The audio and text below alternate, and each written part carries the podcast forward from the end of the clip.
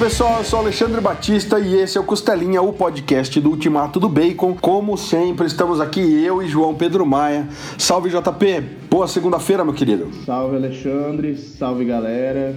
Hoje, hoje calhou, né, o salve segunda-feira, porque a gente vai lançar esse na segunda-feira e tá sempre, mas a gente acaba sempre gravando em outros dias, né? Mas boa segunda-feira para quem tá ouvindo aí a gente na segunda-feira e bom qualquer dia da semana para você que prefere ouvir o seu podcast aí na sexta, no sábado.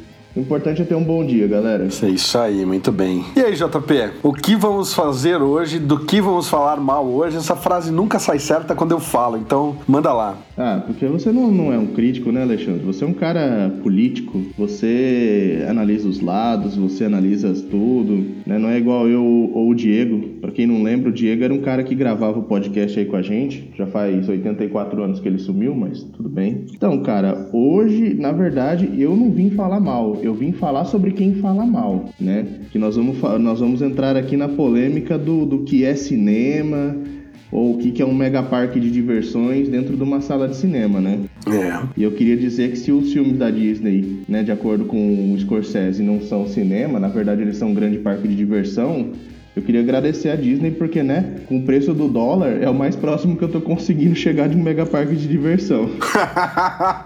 boa, JP, boa. Essa foi uma boa sacada. Mas é isso aí. Para quem não tá sabendo, é, recentemente Martin Scorsese declarou que os filmes da Marvel, especificamente, mas de uma forma geral, todo gênero de super-heróis é um grande parque de diversões e que ele não considera isso cinema. Que ele nunca assistiu nenhum filme da Marvel. Falou, pô, uma vez eu até tentei, mas não consegui. Ele simplesmente despreza e ele acha que as exibidoras, né, o circuito exibidor, as salas de cinema, tinham que fazer alguma coisa a respeito disso e tentar diminuir o acesso desses filmes às salas, porque ele acha que senão a Marvel vai acabar com o cinema. Fez coro a ele a Jennifer Aniston, para quem não lembra, ela foi a Rachel de Friends e o Coppola, né? Outro grande diretor, Francis Ford Coppola, responsável pela trilogia do Poderoso Chefão. Na verdade, só o 1 e o 2, né? O terceiro é da filha dele, da Sofia. Então, Vamos lá, Coppola falou mal, o Scorsese falou mal, aí o James Gunn foi pro Twitter falar bem, falar, poxa, se vocês estão criticando os filmes de super-herói e os filmes de, de máfia e filmes de faroeste há um tempo atrás, né? Antigamente, o que eram os filmes de faroeste, o que eram os filmes de, de máfia? Era um grande cinema? Não, se, se a gente for pensar, era filme de nicho do mesmo jeito que filme de super-herói. E a galera desenterrou uma declaração que o Spielberg fez em 2016 em Cannes, galera, dizendo dizendo que sim, que ele acha que é cinema, que, é um, que os filmes de super-heróis são muito bacanas e tal, e tal, e tal. E o Spielberg elogiou, dizendo que é, ele tinha achado Guardiões da Galáxia um filme completíssimo, que não tem vergonha de ser soturno quando precisa e de ser alegre e tal, e que ele defendia demais esse tipo de filme. Oh, um tanto, obviamente, né? O Spielberg responsável aí por Indiana Jones, ET e tudo mais. E a gente vai falar justamente dessa polêmica. É, qual foi a outra,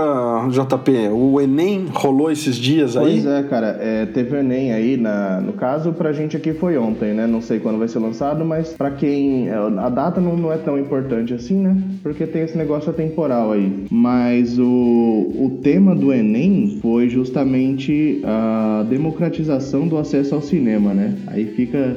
Realmente ficou em aberto pra galera interpretar, entender seria essa questão da democratização do acesso ao cinema para você, Alexandre? Você colocar lá na sua redação? Pô, o Enem mandou benzaço. Inclusive, eu vi uma, uma brincadeirinha da Netflix. A Netflix postou lá, é, tá escrito lá, né? Netflix Brasil. Depois a galera fala que se você perder tempo assistindo Netflix, é, você tá se afastando dos estudos. Parece que isso não é bem verdade. Alguma coisa assim. Foi uma zoeirinha muito bem sacada pelo marketing da Netflix, porque é isso aí, né? Para mim, democratização do do cinema, cara, basicamente é acesso. Eu acho que todo mundo precisaria ter acesso a tanto a assistir quanto a produzir. Se o cara quer produzir, não deveria ser tão caro ou sendo caro, deveria ter um certo apoio aí, né, da, do poder público. Eu acho que é importante porque é produção de cultura, produção de arte, mas eu acho que não necessariamente a gente precisa popularizar o conteúdo, você entende? Eu acho que assim,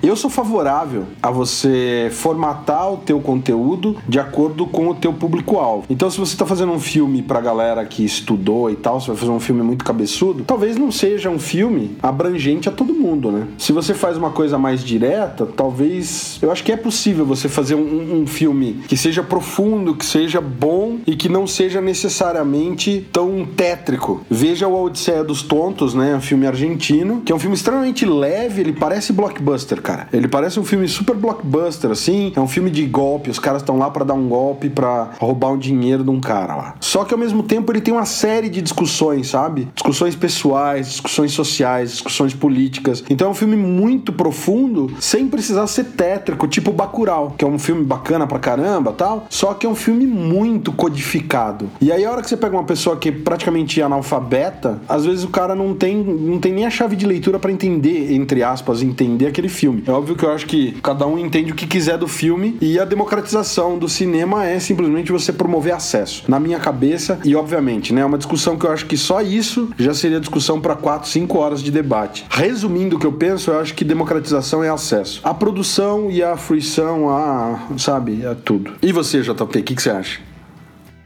Cara, para mim a questão da democratização, talvez a galera já tenha tido acesso mais à minha opinião, que eu, foi o que eu falei no nosso podcast lá sobre esses novos formatos aí que a galera tá fazendo puta, uma puta propaganda aí e tal. Porque assim, tá, vamos pegar o Scorsese. O Scorsese é um puta diretor, o Coppola também, ninguém vai chegar aqui e falar assim, pô, o cara não é. Mas os filmes do cara, eles também não são para todo mundo.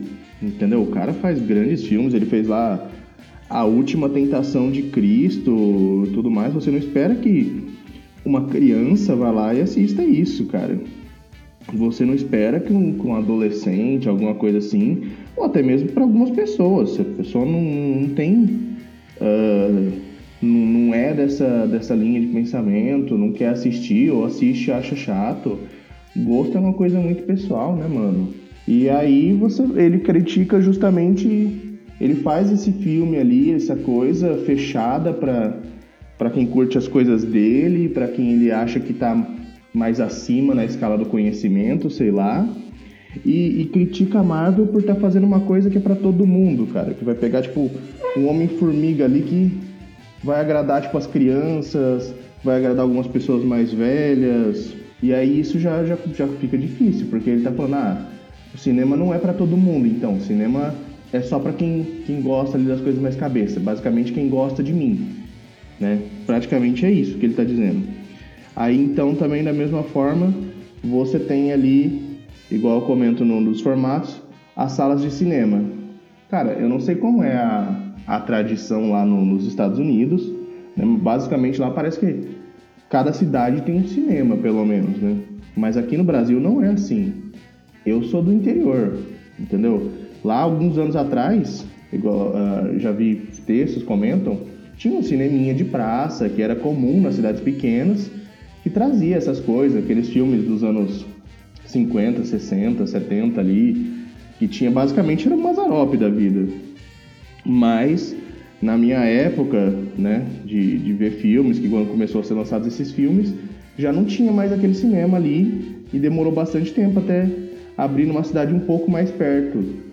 Então, assim, já é difícil ter uma sala de cinema. Aí você faz um filme, você foca a experiência não no, no roteiro, não na direção, mas em técnicas. E aí, se você você pode até assistir, você consegue uma sala de cinema, você vai lá, você assiste o filme, mas você não teve a experiência completa porque você não assistiu da forma como o diretor queria. Tudo bem, o filme é do cara, o cara tem todo o direito de, de querer trazer a, a identidade, de querer fazer o que ele quer com o filme.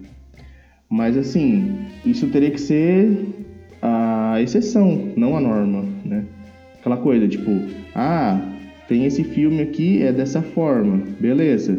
O diretor quis assim, mas uma exceção. Não agora todo mundo, ah, vamos todo mundo junto lá, vamos só fazer filme assim e que se lasque todo mundo que não conseguir ver. Cara, eu sinceramente acho interessante a, a, discussão e de fato eu não tenho uma opinião formada. Falando agora da não da questão da democratização do cinema, mas falando da declaração do Scorsese de que filme da Marvel não é filme, eu acho que tá tudo um pouco misturado, mas são coisas um tanto diferentes. A respeito desse acesso, precisa ver qual é a demanda, na verdade, né? Porque o, o grande problema é que o cinema, enquanto arte, ele dialoga de uma forma muito complexa e confusa com o cinema enquanto indústria, saca? E não dá pra gente separar uma coisa da outra. O cinema manufaturado, o cinema artesanal, ele praticamente não existe mais. Aquela coisa, né, da, da geração 70 aqui no Brasil, uma câmera na mão e uma ideia na cabeça, isso aí, cara, não existe mais. Não existe mais no circuito de cinema, né? E num certo sentido, a declaração do Scorsese fala muito em relação a isso. Porque o Vingadores Ultimato, por exemplo, estreou lotando todas as salas, cara. E não lotando, não tô dizendo lotando no sentido de lotar de público. Lotando no cinema de que você ia ao cinema e se alguém falasse, tipo, meu pai e minha mãe, dois velhos que estão cagando pro filme de super-herói, entendeu? Nunca gostaram, não gostam, não vão assistir. Aí os velhinhos iam lá, falavam, ah, quero ver um filme. Aí eu olhava a programação de cinema lá em Campinas, que não é uma cidade pequena, não é uma capital, mas também não é uma cidade, é do interior, mas é uma grande cidade do interior. Então tem bastante cinema por lá. E aí eles iam no shopping, cara, e falavam, tá, o que que tá passando? Vingadores Ultimato, que mais? Mais nada, entendeu? Vingadores Ultimato, acabou. É o que tem para ver hoje. Então fica complicado a forma como esses filmes acabam disputando o mercado, porque tem uma grande corporação como a Disney por trás, bancando marketing, bancando espaço, bancando uma série de coisas. E aí você tem uma série de filmes de autor, porque veja, quando o Scorsese criticou os filmes de super-herói a Marvel e a Disney como um todo, ele não criticou, cara, um jogador número um do, do Spielberg. Ele não criticou um Minority Report ou até mesmo um ET. E cara, o ET é para todo mundo. É um filme classificação livre. Entendeu? Tudo bem que o Spielberg inventou a classificação PG-13 por conta do ET na época, mas enfim, aqui no Brasil ele tem classificação livre. Então veja, é, eu discordo do Scorsese, acho que o Scorsese está sendo pedante, arrogante e tosco em dizer que não é cinema, mas eu entendo a discussão que ele quer levantar e acho que ela é válida e necessária, porque os filmes, os blockbusters, e daí já não tô nem falando de filme de super-herói da Marvel especificamente, mas os blockbusters, cara, eles vêm dominando a exibição. E aí você tem um Odisseia dos Tontos, cara, eu vi faz pouco tempo. Tipo, estreou dia 31 de outubro no Brasil. Aonde tá passando, JP? É pior que aqui tá passando, cara. Tesão, tesão.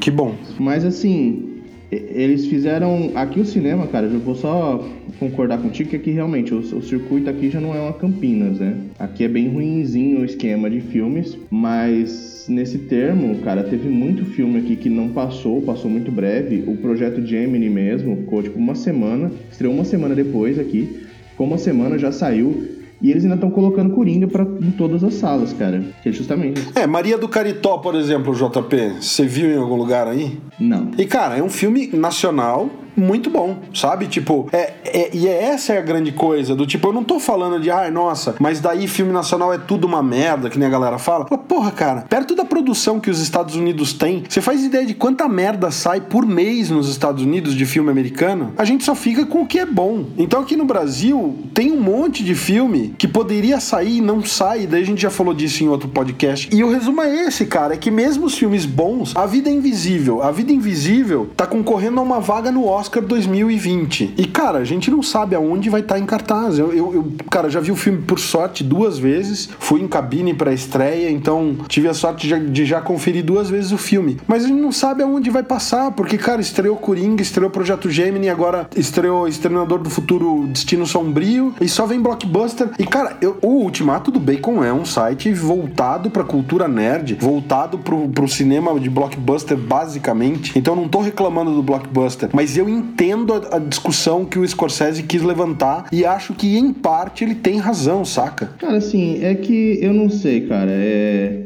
Eu não acho que ele fala isso em nome do, dos outros diretores, cara. Eu acho que ele fala isso em nome dele mesmo.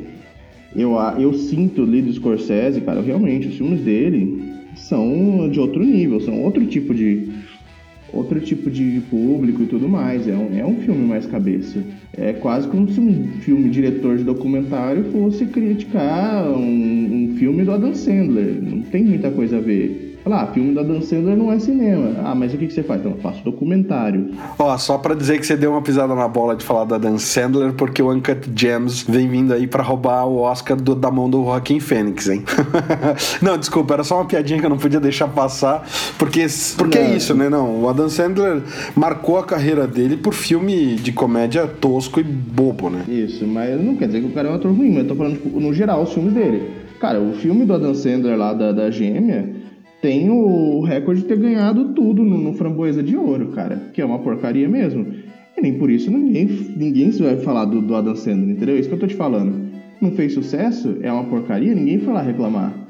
Aquela, aquela teve uma época que o, o, cinema foi tomado por filme de vampiro. Por que, que o, o Scorsese, lá do alto do, do, do, do, cavalo da razão dele, não foi lá e falou assim, ó, essas porcaria de filme de vampiro aí, todo dia uma frescura nova, diferente. Porque não, fez o sucesso que, que Vingadores, que, que a própria DC tá fazendo agora com o Coringa. É que do Coringa acho que não tinha ganhado tanto dinheiro ainda para ele resolver reclamar. Ou se sentiu homenageado e resolveu, ah, desse eu gosto. Não é de hoje que o cinema faz coisas que não agrada a todo mundo. Mas nem por isso deixa de ser cinema. É que, cara, o filme do Coringa eu acho que, na verdade, tem muito da mão dele, né? Ele começou na produção e quando ele deixou tudo, a coisa já tava meio andada, né? Já tinha. É pior ainda, Alexandre. Então quer dizer, tipo, ah, nesse daqui eu botei a mão, que Coringa, independente de reclamar ou não, saiu pela Warner, é baseado num personagem de quadrinhos, tem toda essa discussão, a gente tem três podcasts falando sobre isso. Quem quiser olhar nossa opinião lá, pode ir. Mas é um filme querendo ou não, de super-heróis. Não é. Tá, se você quiser eliminar o, a questão do super-herói, então não é. Beleza. É uma cópia descarada do. Como é que chama o filme do Scorsese? Que eu esqueci agora. O Rei da Comédia. O Rei da Comédia. Não é um filme de herói, beleza. É uma cópia descarada. Mas é um filme de super-herói, cara. Aí ele botou a mão e reclamou. Aí agora ele saiu, e quer reclamar dos outros. Não, sim, eu tô, eu tô concordando contigo nesse sentido de que ele tá valorizando a própria produção ou o próprio estilo de produção. Por outro lado, James Gunn também, cara, tem muita razão em falar. Hoje em dia a gente idolatra os filmes do Sérgio Leone, tá aí o, o Tarantino que fez uma carreira inteira em cima de homenagear o Sérgio Leone e, e bom, e tantos outros, né? Só que aquela coisa, quando o Leone tava na ativa, o western spaghetti, que foi a, né, o gênero que ele criou ali, não era visto com bons olhos. A galera, porra, tanto que o último filme do Tarantino era uma vez em Hollywood é justamente isso, mostrando que um puta ator renomado lá de Hollywood, o cara tava se sentindo uma merda de ter que ir pro espaguete, pro, pro western spaghetti. Na época em que isso começou a ser produzido, anos 60 e tudo mais, a, a Hollywood não via com bons olhos, os diretores não viam como, é, sabe, um filme de arte, um filme de qualidade, um filme... E hoje em dia todo mundo paga pau, falando, pô, o Leone é um mestre e tudo mais. Mesma coisa os filmes de do John Carpenter. Então, assim, é complicado, sim, eu concordo. Os diretores que estão no topo ali da cadeia alimentar, eles olham para as outras produções e tendem a achar que aquilo ali não presta, é uma bosta e tal. E aí passa o tempo, você tem uma validação por parte do público,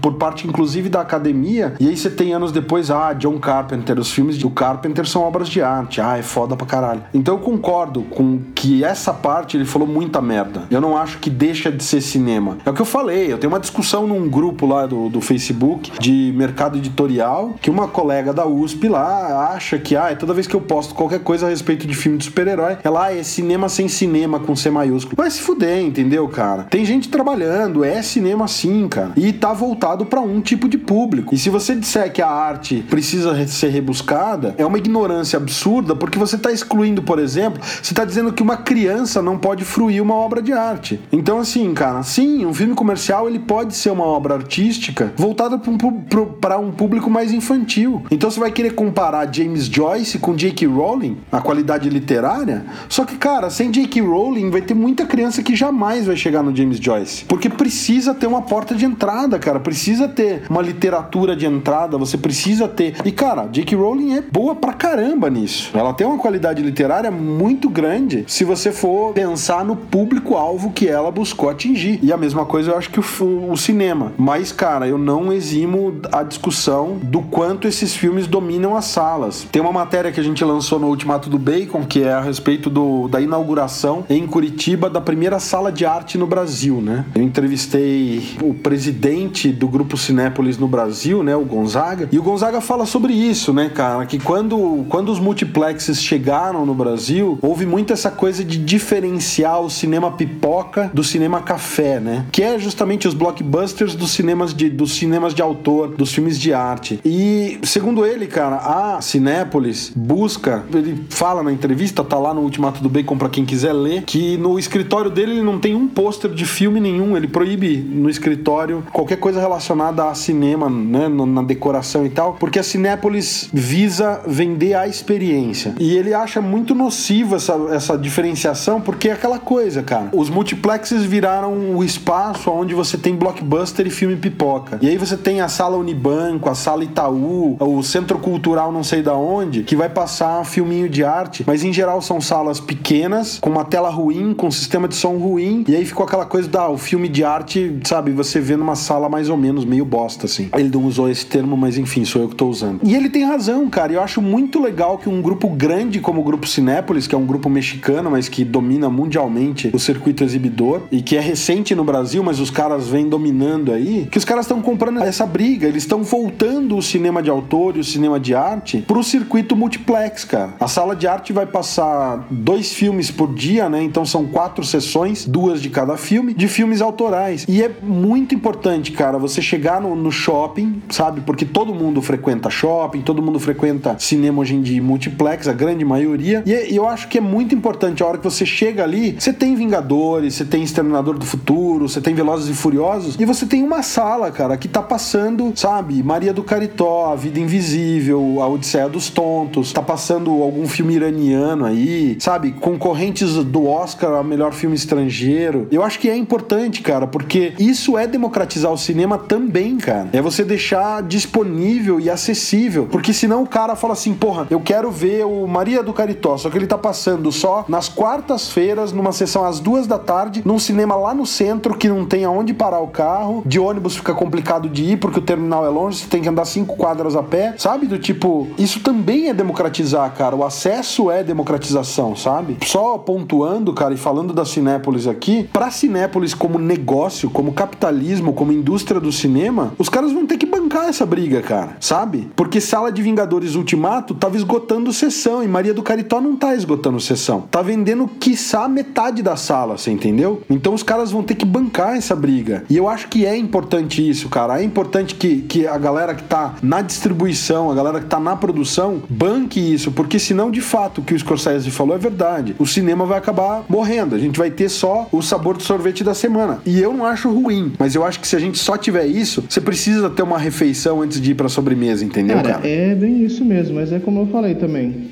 Uh, agora pegando carona aqui no Enem de novo, é. Questão das salas de cinema, né, cara? Eu acho que esses streamings aí, não só Netflix, como todos os outros que estão vindo agora, essas produções que estão trazendo aí grandes nomes do cinema para uma tela de televisão, além do fato de que isso aumenta bastante né, o acesso, porque aí você não depende de uma sala de cinema. Principalmente no Brasil, que é esse lugar grande pra caramba, que tem cidades de todos os tamanhos e nem todo mundo tem condição de ter um cinema perto. Se para você, né, numa capital é ruim ir num cinema porque não tem lugar para estacionar, imagina numa cidade onde não tem o cinema. Entendeu? Onde o cinema mais próximo, lá na minha cidade natal, em Pereira Barreto, o cinema mais próximo é Andradina, é 40 quilômetros. Aí é uma conversa totalmente diferente. Aí não depende, né? Se eu quero assistir o Vingadores Ultimato ou a Maria do Caritó. Aí. Exato. Se a gente tem a opção, daí independe, né, cara? Mas o problema é esse, eu acho que assim, ainda mais no, no interior, no Brasil, cara, como é que você faz para levar cinema para certas cidades? É o que você falou, tem cidade que não tem nem cinema. E aí, quando tem, o que chega vai ser o quê? Mas eu acho que a discussão, JP, é, é, importante a gente chegar nesse a fundo, né? Só que nessas cidades que a gente tá falando, às vezes não tem nem o saneamento básico, entendeu? Ô, louco, cara, achei ofensivo. É que eu tô pensando, cara, em cidade, sabe, remota, distante. Eu não tô pensando em São Carlos. Não, não tô falando de São Carlos, cara. São Carlos tem cinema. Mas, mas assim, é, tô, eu tô falando assim de, de um problema que. É, bom, tá aí, tá aí o grande exemplo, né? A gente tem desde aquela cidade no, no sertão do Nordeste, que não tem nem saneamento básico, que dirá cinema, até a gente passa por cidades do interior, que são cidades, né, com, sei lá, 50 mil habitantes, 100 mil habitantes, cidades de, de pequeno a médio porte aí. Você tem cidades maiores, como Campinas, que tem um milhão e poucos mil habitantes, uhum. e você tem todas essas escalas num país grande como o Brasil. Então, a gente falar em democratização do cinema é uma coisa extremamente abrangente. Você vai ter uma cidade, cara, que não tem nem água encanada e saneamento básico, em que fica ridículo a gente estar tá discutindo o acesso do cinema de autor ou cinema de arte, né, nessa cidade. Embora eu acho que seja importante a discussão, mas eu acho que fica ridículo quando você não tem, sabe, vacinação nessa cidade, você não tem assistência médica nessa cidade. A gente tá querendo daí falar já de, ah, pô, um cinema que passe filme tanto dos Vingadores quanto o filme do, do, do, do Kubrick ou do, do Scorsese. E aí você tem certos centros centros ou grandes metrópoles como São Paulo, que apesar de você ter não sei quantas salas de cinema lá, eu acho que chega a mil e tantas, né? E que é isso, cara. Você vai querer ver um filme de autor, tá passando lá no Itaú Cultural, tá passando na Cinemateca do Estado e tá passando não sei aonde. E, pô, os números são é uma aberração. Faz, sabe, ticket de duas mil pessoas por ano na Cinemateca do Estado de São Paulo. Não é possível, sabe? Não é possível. E você fala, por que isso? Cara, porque o cara cara não vai querer pagar um ingresso que é caro para uma sala que tem uma tela ruim, sistema de som ruim. Hoje em dia você vai, um mês depois você baixa, assiste na sua televisão em casa com um puta sistema de som legal. Então você fala, não vou gastar dinheiro para ver numa sala de cinema ruim. Mas é isso, cara. Eu acho que a partir do momento que você começa a ter, você tem que ir formando esse público, acostumando ele que existem outros tipos de cinema. Então eu acho que é um trabalho de conquista pouco a pouco mesmo, sabe? Cara, eu não sei, cara, mas assim, é, para fechar essa, essa discussão, né, que a gente já saiu para todos os temas possíveis aqui, eu vamos retomar rapidinho só para encerrar, Alexandre, a questão lá do, dos diretores, atores contra o contra a Marvel, né? Eu acho uma coisa muito importante também que tá na declaração do, do Gunn é que o Scorsese ele abertamente fala que está criticando os filmes sem ter assistido. Infelizmente, eu acho que muita gente concordou com ele porque tá no mesmo barco aí. Tem muita gente hoje em dia criticando sem ter uma, nenhuma noção, né? Simplesmente pega para criticar ou segue o bonde, fala, ah, fulano não gostou, eu vou eu vou criticar também para me sentir cool, me sentir legalzão. Cara, eu acho muita sacanagem você desmerecer um trabalho de tanta gente. É, independente dos filmes ser bons ou ruins, é, a Marvel tá fazendo o trabalho dela ali, tá dando emprego pra galera, tá dando diversão pro público. Entendeu? É muito muita falta de noção você querer desmerecer isso simplesmente porque não é do seu agrado, entendeu?